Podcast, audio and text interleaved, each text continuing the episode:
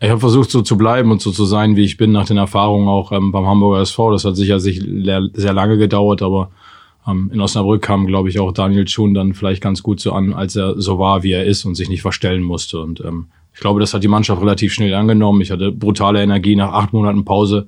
Das habe ich in die Mannschaft getragen und ja, erstes Spiel Schalke 04 zu Gast gewesen. Ähm, fing hervorragend an. Brückengeflüster der VFL-Podcast der NOZ. Es wird ein letztes Mal in dieser Saison geflüstert. Brückengeflüster, die 145. Und wir haben einen Special Guest, wie man ja neudeutsch sagen darf. Daniel Thun ist bei uns, der langjährige Spieler und Trainer des VfL Osnabrück, jetzt bei Fortuna Düsseldorf. Herzlich willkommen, Daniel. Ja, ich freue mich wieder hier zu sein. Dankeschön. Ja, wir freuen uns auch. Ist gerade, bist gerade gekommen, zurückgekommen. Ist jetzt gerade Dienstag, äh, Nachmittag, Abend, früher Abend aus München. Da warst du gestern in der Sendung von Sport 1. Wie war es mit dem ehemaligen Außenminister? Ja, schon was Besonderes. Ähm, das sind ja dann so Berührungspunkte, die man nicht hat normalerweise. Und ähm, ich kannte ihn nur aus Funk und Fernsehen. Ich habe letztes Jahr was über ihn gelesen, als er sich auch zum HSV geäußert hat. Großer HSV-Fan. Ja, und ähm, war sehr angenehm. Wir sind sehr lange miteinander gefahren und ähm, erste Hinfahrt ging es um Fußball. Auf der Rückfahrt habe ich so ein bisschen gefragt, wie es denn auch mit Personenschutz aussieht. Ähm, ein paar Hintergründe, die ich ja sonst nicht kannte. Prima. Susanne Vetter ist bei mir und wir haben die, das Vergnügen, äh, den, ich glaube, dritten oder vierten Podcast mit Daniel zu machen. Susanne, du weißt bestimmt noch, wann der letzte Podcast mit Daniel stattgefunden hat. Der letzte Podcast mit Daniel, ja, das war kurz bevor er zum HSV gewechselt ist und den haben wir zwei sogar geführt hier und danach noch ein kleines Video unten in der unserer Halle des Volkes, wie sie so schön heißt. Ja, ich erinnere ja. mich. Ja, fangen wir doch mal an mit der, mit der Aktualität in Düsseldorf. Ich war am Freitag beim Spiel gegen Darmstadt. Tolle Stimmung, ein tolles Fußballspiel im Übrigen auch. Die Darmstädter mit einer starken Leistung, aber ihr habt dagegen gehalten. Zum Schluss hat man gemerkt, dass ihr fast auf der letzten Rille fuhrt, aber unterm Strich war es ein verdienter Sieg und eine tolle Stimmung, das ideale Heimfinale, ne? Ja, ich glaube schon. Ne? Waren über 30.000 Zuschauer da. Darmstadt wollte unbedingt noch. Ähm, wir mussten nicht unbedingt, aber wollten allen zeigen, dass wir auch noch wollen und ähm, dass wir auch noch können. Und äh, ich fand das Spiel auch, für den Zuschauer war es ein Flutlichtspiel, Abendspiel. Fortuna zu Hause gewinnt, rote Karten, elf Meter. Also ähm, ich glaube, sind alle mit einem guten Gefühl nach Hause gegangen, zumindest dies mit unseren Farben hielten. Susanne Daniel hat zwölf Spiele in Düsseldorf jetzt bestritten, sechs gewonnen, sechs unentschieden, Rekord in der zweiten Liga für einen Trainer vom Start weg bei einem neuen Club. Du hast ihm das zugetraut, oder? Auf jeden Fall. Natürlich habe ich ihm das zugetraut. Und äh, ja, wir freuen uns natürlich auch ähm, über diesen, ja, mit dir ein bisschen über diesen Erfolg auch. Und ähm, jetzt sag mal, wie hat es geklappt? Wie hast du es aber geschafft?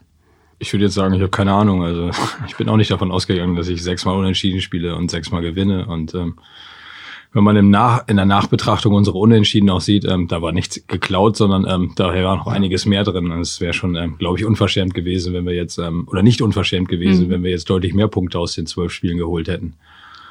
Ähm, was habe ich gemacht? Ich habe mich sehr gut darauf vorbereitet, glaube ich. Ähm, ich habe mir nicht die erstbeste Adresse wieder im Profifußball gesucht, sondern etwas, wo ich, ähm, glaube ich, auf Menschen treffe, die, die mir zuhören, ähm, die, glaube ich, auch wieder ähm, es wertschätzen, ähm, wenn man etwas, etwas sensibler im Umgang ist, wenn, wenn eine Fehlerkultur dazugehört wird, äh, zugehört, die auch wertgeschätzt wird. Ich habe versucht, so zu bleiben und so zu sein, wie ich bin, nach den Erfahrungen auch beim Hamburger SV. Das hat sicher sich sehr lange gedauert, aber in Osnabrück kam, glaube ich, auch Daniel Schuhn dann vielleicht ganz gut so an, als er so war, wie er ist und sich nicht verstellen musste. Und ähm, ich glaube, das hat die Mannschaft relativ schnell angenommen. Ich hatte brutale Energie nach acht Monaten Pause. Das habe ich in die Mannschaft getragen und ja, erstes Spiel Schalke 04 zu Gast gewesen. Ähm, fing hervorragend an, zwar mit 0-1, aber mhm. dann 2-1. Obwohl die erste Halbzeit schon ganz gut war, eigentlich aus eurer Sicht. Ihr musstet eigentlich führen, ne?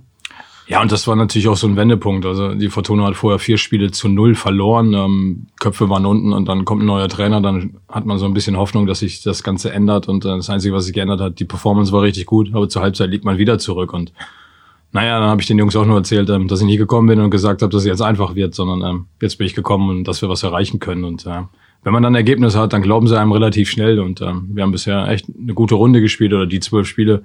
Ich war mit vielen einverstanden, aber ähm, da sind noch ein paar Themen, die offen sind, die wir noch verbessern können. Harald, du hast es heute ausgerechnet in der Tune-Tabelle, wie du sie genannt hast. Ähm, also die letzten zwölf Spiele dann äh, rausgerechnet, da ähm, ist nur Schalke besser.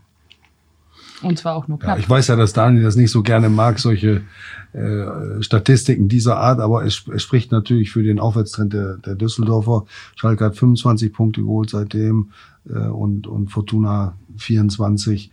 Aber interessanter finde ich eigentlich noch de, deine Aussage nach dem Spiel am Freitag, dass du gesagt, äh, eure Probleme fangen dann erst so ein bisschen an, wenn ihr auf taktische Umstellung des Gegners reagieren wollt, aber es ist noch nicht so könnt, ja, weil dein, dein taktischer Handwerkskasten, den konntest du mit der Mannschaft noch nicht so erarbeiten in dieser kurzen Zeit. Ist das so in etwa richtig ausgedrückt?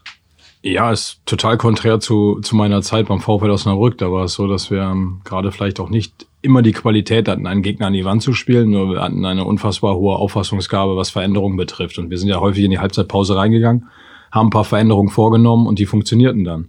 Ähm, wir haben uns alle weiterentwickelt, ich habe mich weiterentwickelt, ich habe ähm, vielleicht mehr Lösungen, noch mehr Lösungen. Wir haben vieles verlässlich bekommen in der zweiten Liga, weil ich mich in der zweiten Liga jetzt auch gut auskenne, ja. Und dann ist der Matchplan leider Gottes immer so gut, dass er auch direkt funktioniert. Aber natürlich Veränderungen ähm, werfen dann ein anderes Bild auf. Ähm, die Jungs können sich nicht sofort auf etwas zurückziehen, verlassen. Und da merkt man einfach auch noch, dass sie halt, ähm, als ich kam, auch Tabellen 16. waren. Da ist das Selbstvertrauen nicht da und dann sucht man nach Lösungen. Und ähm, vielleicht schaffen wir es dann nicht so schnell in der Umsetzung. Und das sind die Themen, die wir sicherlich nicht hatten, als ich gekommen bin, sondern da ging es erstmal darum, dass wir eine Stabilität haben und keine Variabilität. Hm. Trotzdem, ihr habt jetzt äh, diese, ihr habt ein relativ flexibles System äh, mit dem 4-2-3-1, was du da jetzt äh, geschaffen hast. Ihr habt deutlich mehr Tor Torchancen als vorher, habe ich mal rausgeguckt. Ihr habt deutlich mehr Torschüsse auch, die ihr abgibt, aber ihr lasst auch weniger zu, also weniger Schüsse. Ähm, was ist denn jetzt so der Hebel gewesen? Oder das wichtigste Element davon? Ja, das Wichtigste waren die Personen und die Personalien. Ich glaube, dass wir, ähm, dass ich wusste, wen ich im Kader stehen habe und ähm, muss ich ein bisschen korrigieren. Das waren die letzten Wochen, war es dann eher so ein 4-2-3-1, ähm, hauptsächlich mhm. auswärts. Aber als ich am ersten Tag kam und dann hat man Spieler wie Ruven Hennings und Daniel Ginczek im Kader, da muss man überlegen, wie spielt man jetzt mit zwei Spitzen. Ich habe festgestellt, dass die Dreierkette selten gespielt wurde. Das heißt, ähm, so ein 5-3-2 fiel aus. Ein 4-4-2 ist mir dann irgendwo auch zu wenig und dann haben wir uns auf dieses 4-1-3-2 geeinigt mit den Spielern, die ich zur Verfügung hatte. Und das war wichtig. Ich glaube, ähm, das war auch aus der Zeit, als ich gelernt habe. In Osnabrück habe ich übernommen, als wir auch mit dem Rücken zur Wand standen. Und dann habe ich versucht, relativ schnell viel aufzusetzen von dem, was ich im Kopf habe. Und das war damals ein Fehler. Das haben wir auch dann in der Rückrunde gesehen. Und jetzt war ich halt auch mal ein paar Jahre weiter und habe gesehen, okay, ich weiß, was die Mannschaft braucht. Und ich weiß, mit welchen Personalien ich das mache. Und ja, da hat sich eher das System an den Spielern orientiert und weniger meine Idee. Und ähm, da waren wir dann sehr verlässlich in den letzten Wochen. Gehen wir mal vielleicht äh, zurück in die Zeit, bevor du mit Fortuna und Klaus Allers in Kontakt gekommen bist. Du hast ja eben auch äh, vorhin auch ja auch äh, im Vorgespräch gesagt, dass es durchaus andere Clubs gab vorher. Ähm, wir wollen jetzt gar keine Namen nennen, das macht man auch nicht darüber öffentlich sprechen. Aber wonach bist du vorgegangen und bist du nie so ein bisschen unruhig geworden? Hast, hast vielleicht manchmal gezweifelt oder gedacht, ich verpasse jetzt den richtigen Zeitpunkt zurückzukommen? Zunächst gar nicht. Ähm, ich hatte schon im Sommer ähm, zwei Zweitliga-Angebote, wo ich sofort hätte als Trainer wieder einsteigen können. Ähm, ich fand aber, dass ich auch die Zeit nach den letzten Jahren, nicht nur unbedingt wegen des HSV, sondern auch ähm, die Zeit in Osnabrück hat sehr viel Substanz gekostet, sehr viel Energie und ich brauchte vielleicht auch einen Moment länger zu wissen, wo will ich hin und was ist mein nächster Schritt. Ähm, mir war auch relativ schnell klar, ähm, Erstliga ist es nicht, weil die erste Liga muss ich mir einfach wieder verdienen. Das weiß ich auch. Und ähm, das waren dann die Zweitligisten, die vielleicht aber auch nicht ähm, im nächsten Schritt ähm, ambitioniert sein können, zumindest ähm, was die obere Tabellenregion betrifft. Bei einem Zweitligisten habe ich mich deutlich geirrt. Ähm, die machen das richtig gut diese Saison, aber das freut mich umso mehr, dass es dann auch geklappt hat. Und ähm, ja, dritte Liga war auch immer ein Thema und ähm, das ist ja dann immer so, wie ich sage, die erste Liga schließt mich gerade aus, weil ich es nicht mit dem HSV geschafft habe. So habe ich halt auch die Drittligisten für mich ausgeschlossen. Alle Anfragen bei Trainerwechseln kamen auch von den meisten Vereinen. Aber das gebietet sicherlich auch die Aufgabe und der Anstand, dass sie dann nachfragen, auch wenn sie dann immer gesagt haben, okay, wir wissen, dass du es nicht machen wirst, aber wir müssen ja fragen. Mhm. Und ähm, das fand ich auch immer, ich fühlte mich total wertgeschätzt. Mhm. Deswegen hatte ich keine Angst, einen Augenblick zu verpassen. Aber mhm. ähm, dann legt man sich fest und ich habe so ein bisschen in Anführungsstrichen auf die Big Player auch geschaut in der zweiten Liga, wo man vielleicht sich auch nochmal Ziele ähm, sich wieder realisieren lassen. Ähm, da war unter anderem Werder Bremen, die sich ja ähm, dann eher für Ole Werner entschieden haben, ähm, wo ich mir sicherlich auch ein Engagement hätte mir vorstellen können.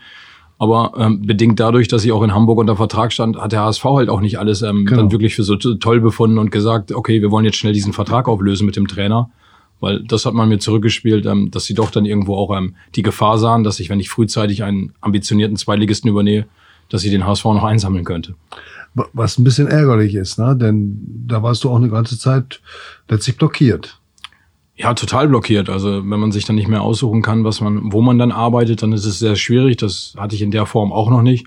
Ähm, das Bestreben oder auch die Anfrage, diesen Vertrag dann ähm, auch aufzulösen, war dann wurde auch nicht so forciert und da musste man warten und dann klar, dann kam die Situation auch dann mit Hannover 96, wo ich ähm, Gespräche geführt habe wo ähm, da offen natürlich auch der HSV gesagt hat, okay, das können wir uns vorstellen. Da war einfach die Schere ging zu weit auseinander. Hannover und HSV standen sehr weit in der Tabelle auseinander. Ähm, für mich gab es aber in den Wochen mehr Fragezeichen als Antworten und deswegen habe ich mich auch ähm, gegen, gegen Hannover 96 in dem Augenblick entschieden, weil ich gedacht habe, es ist noch nicht der richtige Zeitpunkt. Ja, ausländische Anfragen waren da, war auch etwas, mit dem ich mich auseinandersetzen durfte. Also es war dann England dann auch, es war ähm, Belgien unter anderem. Da muss man aber auch für sich festlegen, ähm, ist die englische Sprache dann auch ähm, für mich das richtige oder die richtige Waffe, um halt auch so ähm, ein bisschen die Jungs damit anzupieksen. Habe ich dann für den ersten Augenblick auch ausgeschlossen und gesagt, okay, deutschsprachiges Ausland ja. Es gab auch Kontakte, dass ich in, in, in Österreich hätte vielleicht auch was machen können. Also es war schon sehr viel da und am Ende des Tages habe ich gesagt, okay, jetzt, jetzt wird es aber auch Zeit und ähm, die Möglichkeit, Düsseldorf sich zu verdienen, also zu verdienen, ähm, Kaderstruktur Einfluss zu nehmen was mir vielleicht ähm, woanders auch nicht so gelungen ist. Ähm, damit konnte ich natürlich dann ganz gut umgehen und ähm, freue mich jetzt auf die nächste Saison mit der Fortuna. Was hast du noch gemacht in der Pause, als du, als du raus warst? Hast du auch mal dir was gegönnt? Äh, eine Reise, du fährst ja gerne auch mit deinem Sohn zum, zum Fußball ins, auch ins Ausland oder hast du mal irgendwo ein Praktikum in Anführungsstrichen gemacht? Also ein bisschen, ich habe ja mit Leuten gesprochen, die für dich wichtig sind in dieser, in diesem Fußballgeschäft. Ja, absolut. Ähm, zuerst sucht man ja die Nähe von Freunden und ähm, da erzählen viele, wie toll man doch eigentlich war und ähm, dass man das alles nicht verstehen kann. Aber das hilft einem ja nicht unbedingt weiter. Ich habe dann auch mal ein paar Leute aus der Entfernung, die ähm, sich mit anderen Vereinen beschäftigen, die auch vielleicht dann eine Liga höher spielen, die den HSV aus der Entfernung beobachtet haben, weil der HSV ist so groß, da stolpert man dann definitiv häufiger drüber die mir auch gesagt haben, welche Dinge ich vielleicht nicht ganz so optimal gemacht habe und ähm, mir Hinweise gegeben am Ende des Tages habe ich das auch alles gesammelt, gefiltert, ähm, habe dann wiederum das eine oder andere mir auch angeguckt. Ähm, ich fand die Aufgabe bei Sky in diesem Matchplan-Trainer, mhm. diese taktischen Analysen zu machen, weil ähm, auch überragend und spannend. Ich habe als Cheftrainer wenig dann auch im Detail analysiert, sondern einfach auch nur konsumiert und weitergegeben an die Mannschaft. Und jetzt war es so, dass ich halt auch mein Schnittprogramm auf dem Rechner hatte und äh, musste es mir aus dem Internet runterladen und habe diese Sendung vorbereitet und das war wirklich Vielleicht kannst was, du noch mal eben kurz schildern, denn viele kennen das nicht. Es läuft ja außerhalb, äh, außerhalb des äh, Spieltags. Da musst du mit einem gegnerischen Trainer zwei Mannschaften ähm, beobachten. Also du hast eine Mannschaft des Spieltags, eher eine andere und dann müsst ihr eine Taktik entwickeln und vorhersehen. Genau, das war vorher auch ähm, total spannend für mich. Ähm, die Anfragen medial waren auch da, ob ich ähm, die dritte Liga begleiten möchte, ob ich die zweite Liga begleiten möchte. Also zumindest hatte ich Einladungen und ähm, dann kam die Einladung von Jan Henkel, Sky Matchplan, und da geht es wirklich darum, ähm, zwei Bundesliga-Trainer, ehemalige im besten Fall oder ambitionierte Trainer auch, die ähm, sich in der ersten Liga auskennen, betteln sich so ein bisschen äh, und übernehmen dann eine Mannschaft. Und da begegnet man dann auch wirklich, ähm, ich war mit der Nationaltrainerin da, Martina Voss, Tecklenburg und dann zudem natürlich auch mit Manuel Baum, Hannes Wolf, also auch Jungs, die schon an der Linie standen, erste Liga und ähm, fand es, war total privilegiert in dem Kreis. Also das sind alles Bundesliga-Trainer gewesen und deswegen war die Aufgabe für mich natürlich auch viel spannender, vielleicht mal über Union Berlin zu reden, als ähm, vielleicht dann ähm, ja über Victoria Berlin, ohne es böse zu meinen. Und hm. Das habe ich sehr gerne gemacht, habe das einmal im Monat gemacht und ähm, ja, da sagt man dann, wie man im besten Fall den Gegner bespielen könnte, um am Wochenende erfolgreich zu sein. Und ähm, ja, hat mich definitiv dann auch nochmal wieder einen Schritt nach vorne gebracht. Du hast den Substanzverlust aber auch ein bisschen durchklingen lassen vorhin, der, an, äh, der ja entstanden ist in der Zeit in Osnabrück, aber dann auch beim HSV. Hast du denn die Zeit auch ein bisschen genutzt, um Kraft zu tanken und um auch mal abzuschalten zwischendurch, oder? Ja, musste ich auch einfach mal. Ich, die letzten Jahre waren unglaubliches Tempo einfach auch bei mir und ähm, immer wenn es in die Sommer- oder Winterpause ging, dann hat man viele Gedanken mitgenommen und ähm, wenn dann kurz Pause war zum Durchschnaufen, dann hat man sich wieder Gedanken gemacht, wie geht's weiter. Also so ein Urlaub mit Gedanken reinzugehen und die letzten Tage dann wieder auch mit Gedanken rauszugehen, das kannte ich so nicht, dass ich es in diesem Jahr erleben durfte. Also mit Familie quasi erholt in den Urlaub zu gehen und aus dem Urlaub nach Hause zu kommen und nicht sofort wieder los zu müssen und von 0 auf 100 das hat mir auch gut getan. Das war super Quality Time. Wir haben es total genossen. Und ähm, auch da muss ich sagen, ähm, dass es mir mal ganz gut getan hat. Ich habe Dinge gesehen, halt auch im Formel-1-Rennen mit meinem Sohn. Mhm. Ähm, Wo oder wart nicht. ihr? Wir waren in Spa, also Mhm. haben wir kein Rennen gesehen. Das war das einzige Rennen der Saison, was aufgrund von Regenfällen dann ausfiel. Bei 10 Grad auf einer Tribüne im August, glaube ich, war es. Also es war nicht schön. Und ähm, obendrein auch verdammt teuer, so Tribünenkarten, wenn man nichts sieht. Und ja, das sind so Erfahrungen, die ich ähm, gerne gemisst hätte, aber es war dann halt einfach wieder Zeit, die ich mit ihm verbringen konnte, weil ähm, für uns war die Zeit in Hamburg aufgrund von Corona, wie für viele Menschen ja auch nicht ganz so einfach und ähm, da hatten wir dann wieder. Du hast ja in Hamburg nicht ein einziges Zuschauerspiel gehabt, ne? Ja, äh, zumindest sehr reduziert. Es waren Ja. mal 1000 Zuschauer da. Ähm, davon kannte ich 500, hätte ich gesagt, ähm, beinahe. Also, Ja. es, also in dem Stadion mit 1000 Zuschauern, ähm, da hätte man Verstecken spielen können, ohne gefunden zu Mhm. werden. Also das ist riesig und das ist bei weitem nicht das, was, was den Fußball auch ausmacht. Ähm, das haben wir an, vielen Standorten gesehen. Aber insbesondere in Hamburg, ähm, wenn da die Nordtribüne nicht kommt, ähm, dann ist es für den Gegner sicherlich einfacher als für die Heimmannschaft. Ist es denn im Alltag schwierig, wenn man so runterfährt auf einmal von 100 auf, naja, nicht ganz null, aber schon deutlich reduziert? Alltag bedeutet natürlich auch wieder ähm, privat sein, aber ähm, öffentlichen Leben teilzunehmen. Ähm, viele haben mich natürlich auf die HSV-Zeit angesprochen, ähm, nicht immer nur mit netten Kommentaren. Also es ist dann auch immer etwas, wo ich sage, okay, das, das braucht man nicht so unbedingt. Also ähm, konkreter gesagt, ja, ist ja nicht so schlimm, man ist freigestellt, der HSV zahlt ja gut. Also ich glaube, ich habe nie in meinem Leben etwas wegen Geld gemacht, sondern ausschließlich nur, um weiterzukommen. Und wenn man für eine Leistung honoriert wird, dann ist es auch völlig okay. Also dann hätte ich sicherlich auch mit meinem, mit meinem Po jetzt auf dem Sofa bleiben können, dies ja nicht mehr ähm, dann in Düsseldorf anfangen müssen, wenn man das vordergründig sieht. Das hat mich so ein bisschen geärgert, aber ähm, ich war auch dann mal wieder an der Bremer Brücke ähm, gegen Freiburg im Pokal. Das hat mir sehr viel Spaß gemacht und selbst wenn ich Luft habe, versuche ich immer noch die Brücke zu sehen. Vor ein paar Wochen bei der A-Jugend, ähm, auch jetzt, wo ich wieder in Lohn und Brot stehe, habe ich ähm, dann auch die Daumen gedrückt, dass das klappt mit dem Klassenerhalt.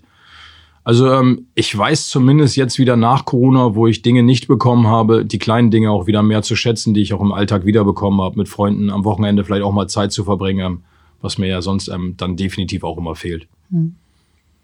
Ja, bei der U19 bist du gewesen. Das war natürlich ein Spiel, können wir ruhig mal drauf eingehen. Äh, man kann sich auch vorstellen, und du weißt es besser als wir, was in den Jungs vorgegangen ist. So ein wichtiges Spiel im Stadion zu spielen, das ist was Besonderes. Dann sind 800 Leute da und dann läuft im Grunde alles schief, was schief laufen kann. Ne? Da darf man ja noch sagen, sind ja keine Profis, aber die taten mir echt leid. Ja, total. Ähm, ich glaube, das auch, ähm, wenn man das 9-1 sieht, ähm, dann, dann sieht es nicht schön aus.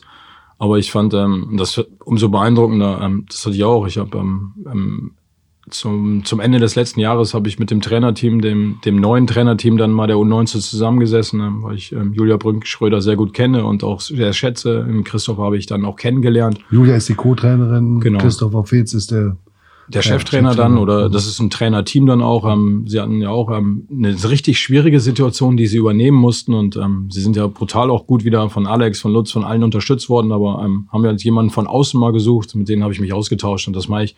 Ähm, sie haben sie in einer ganz schlechten Verfassung bekommen, die A-Jugend, und haben sie ähm, in dieses Endspiel geführt und das habe ich ihnen auch gesagt. Also manchmal ist der Weg wertvoller als das Ergebnis am Ende. Ähm, Das weiß ich selber am besten.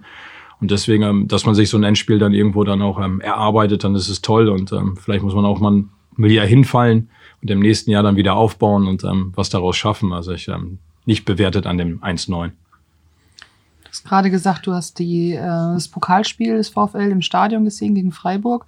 Ähm, wie wie sieht's denn sonst aus? Wie verfolgst du den VfL? Guckst du alles? Schaust du nur hin und wieder? Hast du mal zwischendurch vielleicht auch eine Pause gebraucht, um ein bisschen Abstand zu gewinnen, als du beim HSV warst? Oder? Nee, gar nicht. Das, das Einzige, was ich mir erhalten wollte, also wenn ich den VfL sehe, dann will ich auch den VfL sehen. Und ich glaube, ähm, zu dem Zeitpunkt, als ähm, auch vielleicht der VfL abgestiegen ist, wo die Trainerfrage dann auch aufkam, ähm, hätte es sicherlich nicht drauf eingezahlt, wenn ich jetzt irgendwo meinen Kürbis auch noch reingehalten hätte oder irgendwo aufgetaucht wäre. Und da hab ich, fand ich eigentlich, dass ein Pokalspiel der richtige Augenblick ist, auch mal guten Tag zu sagen, weil ähm, von gegen Freiburg erwartet man nichts und ich habe nette Leute getroffen, ich habe nette Gesichter einfach wieder gesehen. Kontakt habe ich immer noch ähm, zu ehemaligen Spielern, zu aktuellen Spielern. Das, das bleibt nicht aus. Dafür war es dann, glaube ich, auch ähm, mit die beste Zeit in meinem Leben als Trainer bisher. Und ähm, das verbindet dann irgendwo. Und dann drücke ich die Daumen und ähm, dann habe ich auch nochmal für den einen oder anderen Spieler einen Hinweis, wenn ich ihn sehe. Das bleibt da nicht aus. Dann gibt's mal eine WhatsApp und sage, hey, so funktioniert es nicht. Ähm, ohne da dem Daniel dann irgendwo reinzugrätschen. Aber ähm, die Jungs wissen schon, wie ich es dann meine. Also sag auch, ähnlich wie bei der U19, ähm, der Weg Zweitliga-Abstieg und dann jetzt so lange oben mitspielen zu dürfen, ähm, das ist auch nicht selbstverständlich und ähm, sicherlich mhm. auch dann ähm, lobend zu erwähnen, wenn man nicht immer nur auf die letzten Wochen und Ergebnisse schaut, sondern auf den mhm. kompletten Weg seit, seit Juli letzten Jahres. Geht gar nicht auch, oder ging gar nicht in der Frage nur ums Stadion, sondern am Fernsehen auch? Hast du da immer mal wieder geguckt, oder? Ja, auch, aber ähm, weniger am Fernsehen. Also ich glaube, deswegen sage ich, ich konnte nicht alles abdecken. Mhm. Ich habe mich mit der ersten Liga stark auseinandergesetzt. Ich war in den Stadien. Ich habe mir sehr viel Scouting-Feed aus der ersten Liga angeschaut, auch ähm, was taktische Inhalte betrifft, weil ich glaube, auch da kann ich dann noch viel von lernen. Die zweite Liga habe ich auch als eher so mein Kerngebiet gesehen und habe gedacht, okay, wenn es für mich weitergeht, dann wird es vermutlich die zweite Liga sein. Und wenn dann noch Luft war, dann habe ich den VfL sicherlich dann auch mal geschaut. Ähm, manchmal auch ähm, mit der Familie zusammen auf dem iPad lief dann ähm, der VfL und auf dem Fernseher lief dann die zweite Liga oder dann auch nochmal die erste Liga. Die Kombination war schon möglich. Aber ähm, insgesamt dritte Liga, also da bin ich völlig schwach jetzt mittlerweile nach den Jahren und ähm, bin dann sicherlich dann nur ähm, aufgrund der Affinität zum VfL dann noch ähm, ein Begleiter der dritten Liga.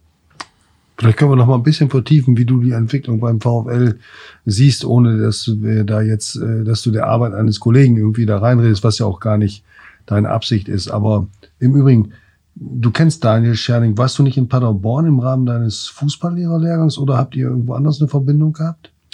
Wir haben gar keine Verbindung zueinander. Also ich kenne ihn als, ähm, als Co-Trainer in Anführungsstrichen oder als äh, im Trainerteam von Steffen Baumgart. Ja. Ähm, meine Zeit in Paderborn war 2015. Ich glaube, da war er gar nicht da. Oder so. wenn, dann war mhm. er nicht bei der ersten Mannschaft. Ähm, mhm.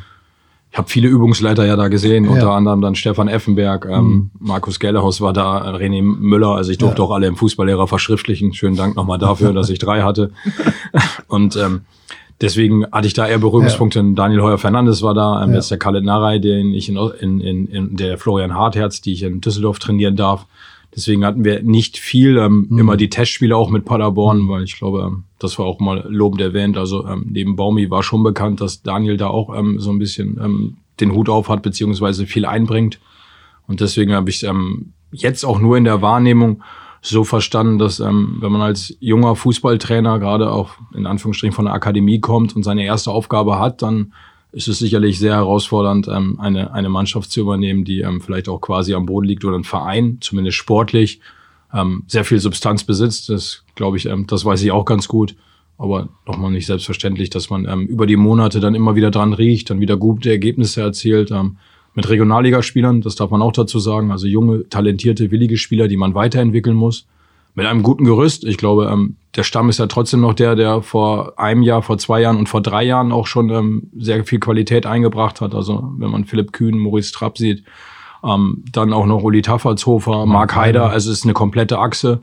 Ich glaube, ganz unschuldig bin ich auch nicht an der Timo Bermann-Verpflichtung. Also da glaube ich schon, dass, dass man daneben auch die Chance hat, als Trainer was entwickeln zu können mit den Talenten, die ähm, die Amir und die Daniel dazugeholt haben. Hm. Trotzdem weißt du auch, das ist gerade angesprochen, wie schwierig es ist, immer wieder, naja, auch wenn man so eine funktionierende Achse hat, nochmal drumherum äh, so einen Umbruch dann auch zu realisieren. Ne? Ja, das ist so. Und ich glaube, ähm, vieles hat sich ja auch so ähm, in den letzten Jahren so bei dem einen oder anderen ist es dann halt in die DNA übergegangen, ähm, vielleicht von dem, was ich wollte, was die Trainer danach wollten. Jetzt kommt ein Trainer und will noch mal was anderes. Das ist halt auch immer schwierig. Ähm, Spieler reagieren dann auch eher auf ähm, auf die, oder äh, springen dann eher auf die Dinge an, die ihnen gefallen haben, ob sie jetzt richtig oder falsch waren. Dann ist es auch immer, dann braucht man das Ergebnis dafür. Also ich glaube, ähm, diese Aufgabe war nicht leicht, im Sommer den VfL Osnabrück zu übernehmen. Ich glaube trotzdem, dass sich ähm, viele auch drum geschlagen haben. Also ähm, an der Brücke stehen zu dürfen, sollte auch für jeden Trainer immer noch ein Privileg sein. Und ähm, von daher glaube ich, ähm, dass die Entwicklung, wie sie stattgefunden hat, ähm, mehr als positiv bewertet werden darf. Auch wenn am Ende des Tages jetzt ein paar enttäuschte Gesichter da sind und ähm, vielleicht dann noch ein Tücken enttäuschter sein könnten am Wochenende. Aber das ist Osnabrück. Ein paar gute Spiele reichen, um Euphorie grassieren zu lassen. Und so ähnlich ist es ja vielleicht auch in Düsseldorf, wenn, wenn man die Situation dort jetzt sieht.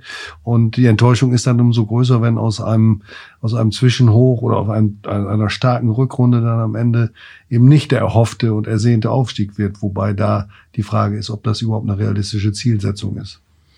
Ja, es hat ja immer was mit Erwartungshaltung einfach dann auch zu tun und ähm, die schürt man dann irgendwo und ich finde, was immer schwierig ist, sind so, so Quervergleiche oder so. Ich habe es auch häufiger mitbekommen, ja, ähm, was war denn in der Saison, Aufstiegssaison anders, was war besser, was war schlechter? Äh, jede Saison hat eine eigene Geschichte. Es ist ein mhm. eigenes Buch. Es ist kein Kapitel in einem Buch. Und ähm, gerade mhm. wenn sich wirklich viele Protagonisten verändern, ähm, Benjamin Schmedes ist ja auch nicht mehr da, ähm, Amir jetzt auch zum ersten Mal in der dritten Liga als als als Sportdirektor verantwortlich ähm, um den Verein herum. Also ich bin zwei Jahre weg, aber alle Gesichter haben sich verändert. Also mhm. das ist ja schon sehr viel. Da ist sehr viel passiert. Und dann weckt man Erwartungen und ja, muss da irgendwo jetzt auch eine Lösung finden, dass ich ähm, gerade auch Erwartungen vielleicht dann erhalte, aber auch ein bisschen mal wieder ein bisschen runterfahre. Ähm, ich glaube, Düsseldorf ist ein ähnliches Pflaster, weil ja. alle sprechen jetzt davon, dass wir im nächsten Jahr aufsteigen. Ja, mit der Serie, die wir haben, steigt man auf. Aber ähm, andersrum, wenn wir sie nicht gehabt hätten oder mit der Serie, die davor war, steigt man halt auch nicht auf. Und deswegen zwölf Spiele ist für mich positiv, aber sie werden nicht mich beeinflussen in der Arbeit nächste Saison das habe ich ganz gut geschafft vor ein paar Jahren in Osnabrück, als wir zwölf Spiele am Ende nicht gewonnen haben, mhm. hatten sie auch keine Relevanz für das, was danach kam. Mhm, war der komplette Neuanfang, ja. Gut, die Bild-Zeitung hat heute schon geschrieben, Daniel Thun startet schon das Projekt Aufstieg. Deswegen, Bild-Zeitung geht ja relativ schnell. Also ähm, wenn ich sage, ich will mit Abstiegskampf nichts zu tun haben, dann ist die logische quasi Konsequenz, dass in der Überschrift steht, dass ich aufsteigen will. Und aber ich meine, ihr kennt mich ja auch, ich bin ambitioniert, ich habe Bock drauf. Also ähm, ich hätte mich nicht verändert, wenn ich nicht ähm, dieses Ziel gehabt hätte, auch ähm, nochmal 15.30 Uhr Regelspielzeit erste Liga zu erleben. Mhm. Ähm, die Chance ist definitiv da in Düsseldorf. Das habe ich jetzt nach zwölf Spielen einfach auch gesehen. Aber wir kriegen da auch nichts geschenkt für Tradition. Jetzt, wenn die Großen die Liga in der zweiten verlassen, ja, dann kommt dann wieder irgendwo Kräuter Fürth, dann kommt VfL Bochum. Also die Mannschaften gibt's immer wieder, so wie Darmstadt 98. Und dann ist es umso schwerer. Und ähm, ja, ich sag, ein bisschen träumen darf man ja immer. Meine, vor drei Jahren waren wir dem VfL Osnabrück auch, glaube ich, mit 26 Punkten in der Winterpause auch noch dabei, ähm, vielleicht die oben zu ärgern. Und die Mannschaften tauchen ja immer wieder auf. Also ich glaube, ähm, erste Liga ähm, sollte immer Anspruch sein, aber ich, ähm, ich glaube nicht, egal in welcher Liga man nachfragt, dass einer äh, dann wieder nur Fußball spielt, um Zweiter zu werden. Hm. Du hast vorhin gesagt, dass du sehr reflektiert hast, auch über deine Zeit beim HSV und mit vielen Leuten dann auch darüber gesprochen hast und dir auch einiges angenommen hast. Was gibt's denn so als Kernpunkt, wo du sagst, hm, das würde ich jetzt im Nachhinein, vielleicht nicht jetzt, also im Nachhinein dort anders machen, sondern jetzt mitnehmen für die Zukunft, was man vielleicht nochmal an sich verändert hat oder an der Arbeitsweise? Also ich bereue nichts, was ich getan habe. Ich glaube, alle Entscheidungen, die ich getroffen habe, auch in Hamburg, habe ich aus einer Überzeugung heraus getroffen, dass es die richtige sein sollte. Es sollte die Wahrscheinlichkeit erhöhen, dass wir erfolgreich sind. Ähm, Stand jetzt habe ich, ähm, wenn man die 52 plus 6 dazu nimmt von Horst, habe ich 58 Punkte geholt mit der Mannschaft, die ähm, dazu berechtigt hätten, die letzten Jahre davor die Liga zu verlassen. Ich bin auf drei freigestellt worden und hatte davor eine Serie von nicht gewonnenen Spielen. Das darf mhm. man auch, ähm, vielleicht, das ist immer mir wichtig, das auch zu betonen, weil ich immer dieses gescheitert immer als sehr negativ erachte. Und mhm. ähm, wenn ich die zwölf jetzt von Fortuna dazu zähle, ich habe zwei in Hamburg auch zum Ende nicht verloren und nicht gewonnen. Also ich bin schon 14 Spiele jetzt umgeschlagen, muss ich auch dazu sagen. Also überrascht mich gerade selber in so ein bisschen. In der Tune-Tabelle. In der Tune-Tabelle gibt's noch mal zwei Punkte mehr und da behaupte ich, Schalke hat vielleicht nicht ganz so viele geholt im letzten Jahr. Also komme ich an denen vielleicht auch noch vorbei. Nein, Spaß beiseite. Ich glaube einfach, dass manchmal Dinge nicht so zusammenpassen, wie man es vielleicht vermutet hat. Ich habe gedacht, dass ich viel von Daniel Schuhn nach Hamburg mitbringen kann, mitnehmen kann und vielleicht auch als Multiplikator den einen oder anderen einsammle. Und ähm, vielleicht ist mir das zu Beginn gut gelungen und ähm, da halfen sicherlich auch die Ergebnisse. Aber im Nachgang ist es dann halt auch, dass, dass das Bild vielleicht ein anderes ist. Und wenn man dann ähm, eine gewisse Fehlerkultur hat und auch Fehler eingesteht und sagt, okay, das war nicht richtig, dann gibt es vielleicht auf der anderen Seite auch welche, die froh sind, dass es jemand anders gesagt hat und die vielleicht das auch eher als, vielleicht dann als Schwäche auslegen und nicht als Form der Fehlerkultur. Ähm, letzte Woche habe ich ähm, Friedem Funkel gehört, wie er das über Timo Schulz sagt. Weil Timo Schulz hat richtig eingekriegt bei der Niederlage dann auch, ähm, mhm. ich glaube, zu Hause war es dann, ne? Ähm, im vorletzten Spiel. Und ähm, davon sagt Friedhelm auch, ja, ich fand's cool, dass er einfach auch mal gesagt hat, boah, jetzt brauche ich zwei Tage. Na, als ich gesagt habe, ich brauche jetzt mal zwei Tage zum Durchatmen, habe ich den dritten nicht mehr bekommen. Also oder viele mhm. Tage dahinter. Das ist etwas, ähm, daraus habe ich gelernt. Vielleicht muss man dann auch mal Dinge für sich behalten, ähm, wenn es vielleicht dann nachher darum geht, auch Jobs zu erhalten. Das ist dann vielleicht so. Und das, ja, das, das hängt dann mit den, mit den Verantwortlichen zusammen, die es vielleicht auch dann anders bewerten. Aber das wäre eigentlich schade, denn du bist immer noch, auch wenn du jetzt schon so viele Jahre dann im Profifußball dabei bist, immer noch sehr äh, offen im Vergleich zu vielen Kollegen. Du, du äh, versuchst den Kollegen, den Journalisten was zu erklären in den Pressekonferenzen. Du bist nach wie vor schlagfertig und haust auch mal einen raus. Also so ein Satz wie, wer bis zum 30. Juni bezahlt wird, der kann auch bis zum 30. Juni Leistung bringen. Der kennzeichnet ja schon ganz gut die Art und Weise, wie er die Frage eines Spannungsabfalls angeht. Ja, sind ja auch so Erfahrungen. Ich habe es ja auch mal versucht, ähm, nach dem 35. Spieltag in Osnabrück aufrechtzuerhalten, als wir Meister geworden sind. Das war unmöglich. Ähm, sage heute auch offen, die Trainingseinheit, die ich heute in Düsseldorf bekommen habe, die würde ich jetzt auch nicht zu den Top Ten zählen. Also da habe ich schon gesehen, dass die ordentlich ähm, Körner gelassen haben in den letzten Wochen. Ich glaube, dann muss ich jetzt auch mal zugeben, das muss ich auch dann sagen, dann ist es wirklich menschlich und dann muss ich nicht erzählen, ausschließlich nur, wir werden bis zum 30.06. bezahlt. Wir sind viel dann auch in Vorleistung gegangen, aber ähm, ja, zumindest habe ich Bock darauf, dann immer auch maximal zu sein. Und ähm, diese Woche habe ich meinen Jungs aber auch gesagt, ich habe ihnen vorgestellt, wie wir die Woche durchtakten. Sie ist voll mit Inhalten. Keiner hat was dazu gesagt, aber ich habe ihnen vorhin dann auch gesagt, dass ich von ihnen erwartet, dass sie mich jetzt auch mal gefragt hätten, ob es nicht auch mal eine Spaßeinheit gibt oder ob wir uns nicht mal ein Eis holen wollen. Mhm. Ähm, dann gehe ich da auch mit. Ich glaube, ich mhm. muss auch mal ein bisschen loslassen, um vielleicht dann auch ähm, ja, die positiven Dinge dann einfach auch mal stärker zu bewerten. Und da haben in Düsseldorf jetzt viele Jungs auch verdammt viel richtig gemacht. Welcher Trainer hätte euch denn zum Eisholen geschickt, den du in Osnabrück gehabt hattest? Ach, ja, ich glaube, ich glaube, jetzt Osnabrück war es nicht, aber Paul Linz wäre sicherlich so ein Typ gewesen, der genau. gesagt hat, komm, wir bleiben heute mal drin. Ähm, vielleicht auch einfach mal ein paar Jahre her. Er hat gesagt, wir, Freitagabend, wir holen mal einen Kasten Bier. Ja. Also das sind eher die Dinge und die machen das ja aus. Ich weiß, dass ähm, Rolf Meyer hat mal eine Geschichte erzählt, auch ähm, mit, mit äh, unter Werner Biskup, eine ähnliche Geschichte, wo er dann auch gesagt hat, wir gehen nicht raus zum Training, ähm, fahr los und hol Brötchen, wir frühstücken jetzt. Und Sekt. Und Sekt, ja, aber äh, davon reden sie immer noch. Mhm. Keiner erzählt okay. davon oder redet davon, dass Werner Biskup eine überragende Viererkette gespielt hat oder zwei überragende Spitzen hatte oder wie er sie eingestellt mhm. hat. Es bleiben immer die Geschichten hängen, die vielleicht ähm, dann mehr wert sind als das Ergebnis oder der fußballerische mhm. Inhalt. Und deswegen ähm, habe ich meine Jungs dann auch mal dazu animiert, dass sie ähm, sich für Freitag was einfallen lassen sollen, bevor ich wieder Standards mit ihnen trainieren muss. Ja, apropos Mehrwert, ähm, du hast gerade den Namen Rolf Meier ges äh, gesagt, der geht jetzt in Ruhestand. Du, du hast lange mit ihm trainiert, du weißt, wie wichtig so ein Typ für so eine Mannschaft ist. Erstmal, hättest du wirklich gedacht, dass er aufhört? Und zweitens, wie wichtig ist denn so ein Rolf Meier tatsächlich für so ein Team? Und äh, hast du auch so ein, oder bist du selbst der Rolf Meier bei euch? Nee, ich bin nicht der Rolf Meier, um da anzufangen. Also das ist eine Erfahrung, die ich gesammelt habe in Hamburg, dass es mir vielleicht auch gut tut, nicht nur mit jungen Menschen zu arbeiten, sondern auch mit Menschen, die vielleicht ein bisschen mehr gesehen haben, die mehr Erfahrung haben. Und ich habe mit Manfred Steves einen Trainer an meiner Seite, der einfach noch ein paar Tage älter ist als ich, der viele Jahre Lucien Favre als absoluten Fußballfachmann begleitet hat, der große Stadien kennt, Arbeit in Dortmund, viele Jahre in Gladbach sehr erfolgreich war, ehemaliger Spieler ist mit jungen Menschen umgehen kann. Also tut meinem Team unheimlich gut. Er war schon da, als ich zur Fortuna kam und freue mich, dass er an meiner Seite ist. Und das ist auch das, was ich in Osnabrück wertgeschätzt habe. Also es gibt auch mal Momente, wo, wo man einfach vielleicht auch keinen Fußballer braucht. Ähm, sage ich auch ganz offen, ähm, das, das Mai, na, Mai, das Märzspiel, ähm, 6.3.18, wir spielen 2-2 gegen Meppen zu Hause. Das war der Tag, wo ich morgens meinen Vater dann auch verloren hatte. Mhm. Dann war es halt auch unheimlich wichtig, dass mich mal einer in den Arm nimmt und da war Rolf da. Das werde ich nie vergessen. Also er kam von hinten, hat den Arm um mich gelegt nach dem 2-2 und ähm, das habe ich einfach gebraucht, weil ich gerade was verloren habe, was ich ähm, gesucht habe und das habe ich von ihm bekommen und ich glaube, das macht ihn einfach aus. Ähm, ich habe ähm, als junger Fußballtrainer vielleicht auch den Fehler gemacht, als ich von der Akademie kam, ähm, dann zu gucken, wie das Torwarttraining aussieht, nachdem die uns beim DFB erzählt haben, wie viele iPads überall stehen müssen und was Fang- und Kippzonen sind. Rolf Meyer im ersten Torwarttraining dann als bei einer Profiübernahme die Jungs hat laufen lassen, was ich dann gar nicht als Torwarttraining verstanden habe. Aber ich musste ihn auch erst verstehen und ich musste die Arbeit verstehen und ich musste die Art und Weise, wie er arbeitet, verstehen, um sie dann auch deutlich mehr wertzuschätzen. Und dann geht es nicht um Fang- und Kippzonen, sondern geht es vielleicht auch darum, ähm, dann vielleicht Nils Körber oder Philipp Kühn mal in den Arm zu nehmen und Laurens Beckemeyer zu zeigen, dass er mit seinen jungen Jahren auch noch eine Menge erreichen kann. Und ähm, da ist vielleicht jetzt in Düsseldorf ist etwas anders. Manfred ist sehr inhaltlich unterwegs, aber trotzdem diese Seniorität ähm, tut mir auch sicherlich gut, ähm, auch wenn ich ein paar Tage jetzt auch schon wieder älter geworden bin zu meinem letzten Engagement. Aber ähm, ich arbeite immer noch mit jungen Menschen zusammen und dann bin ich vielleicht auch noch jung und brauche noch einen, auf den ich ein bisschen schauen darf. Ja, Rolf ist kann, braucht auch keine großen Worte dazu. Wie du gesagt hast, ein Arm oder ein Satz, das reicht.